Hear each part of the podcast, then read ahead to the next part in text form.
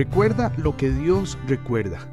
Como todos los días, yo le oro al Señor para que ponga en nosotros un corazón puro y su presencia nunca, nunca se aparte de nosotros.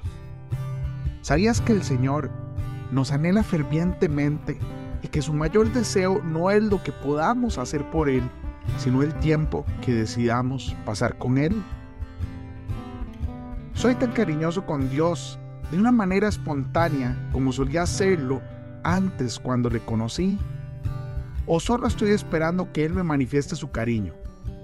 ¿Se llena su corazón de gozo con todo lo que hay en mi vida? ¿O me estoy quejando constantemente porque no parece que todo me salga como yo quiero?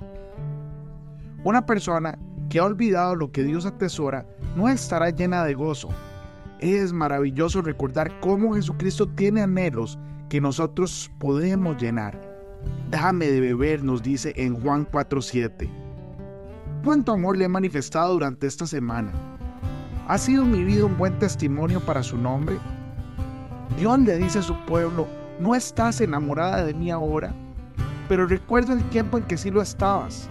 Dice el Señor, recuerdo el amor de enamorado o enamorada, el amor de novios. Eso lo puedes encontrar en Jeremías 2.2. Estoy lleno a rebosar con el amor a Jesucristo que tenía al principio, cuando buscaba siempre manifestarle mi devoción. Él me encuentra rememorando los días en que mi único afecto era por Él. ¿Es allí donde estoy ahora o he escogido la sabiduría del hombre por encima del verdadero amor. Estoy tan enamorado de él que no me preocupa a dónde me pueda llevar o estoy vigilando cuánto me da él a mí como medida de cuánto estoy dispuesto a darle. Cuando empiezo a cuestionar lo que Dios hace por mí, debería comenzar a darme cuenta de que Él ya no es lo que solía ser para mí. Cuando esto suceda, debo reconocer la vergüenza y humillación que ello crea en mi vida porque hacerlo me producirá una tristeza según Dios, y la tristeza que según Dios produce un arrepentimiento, como está escrito en 2 de Corintios 7:10.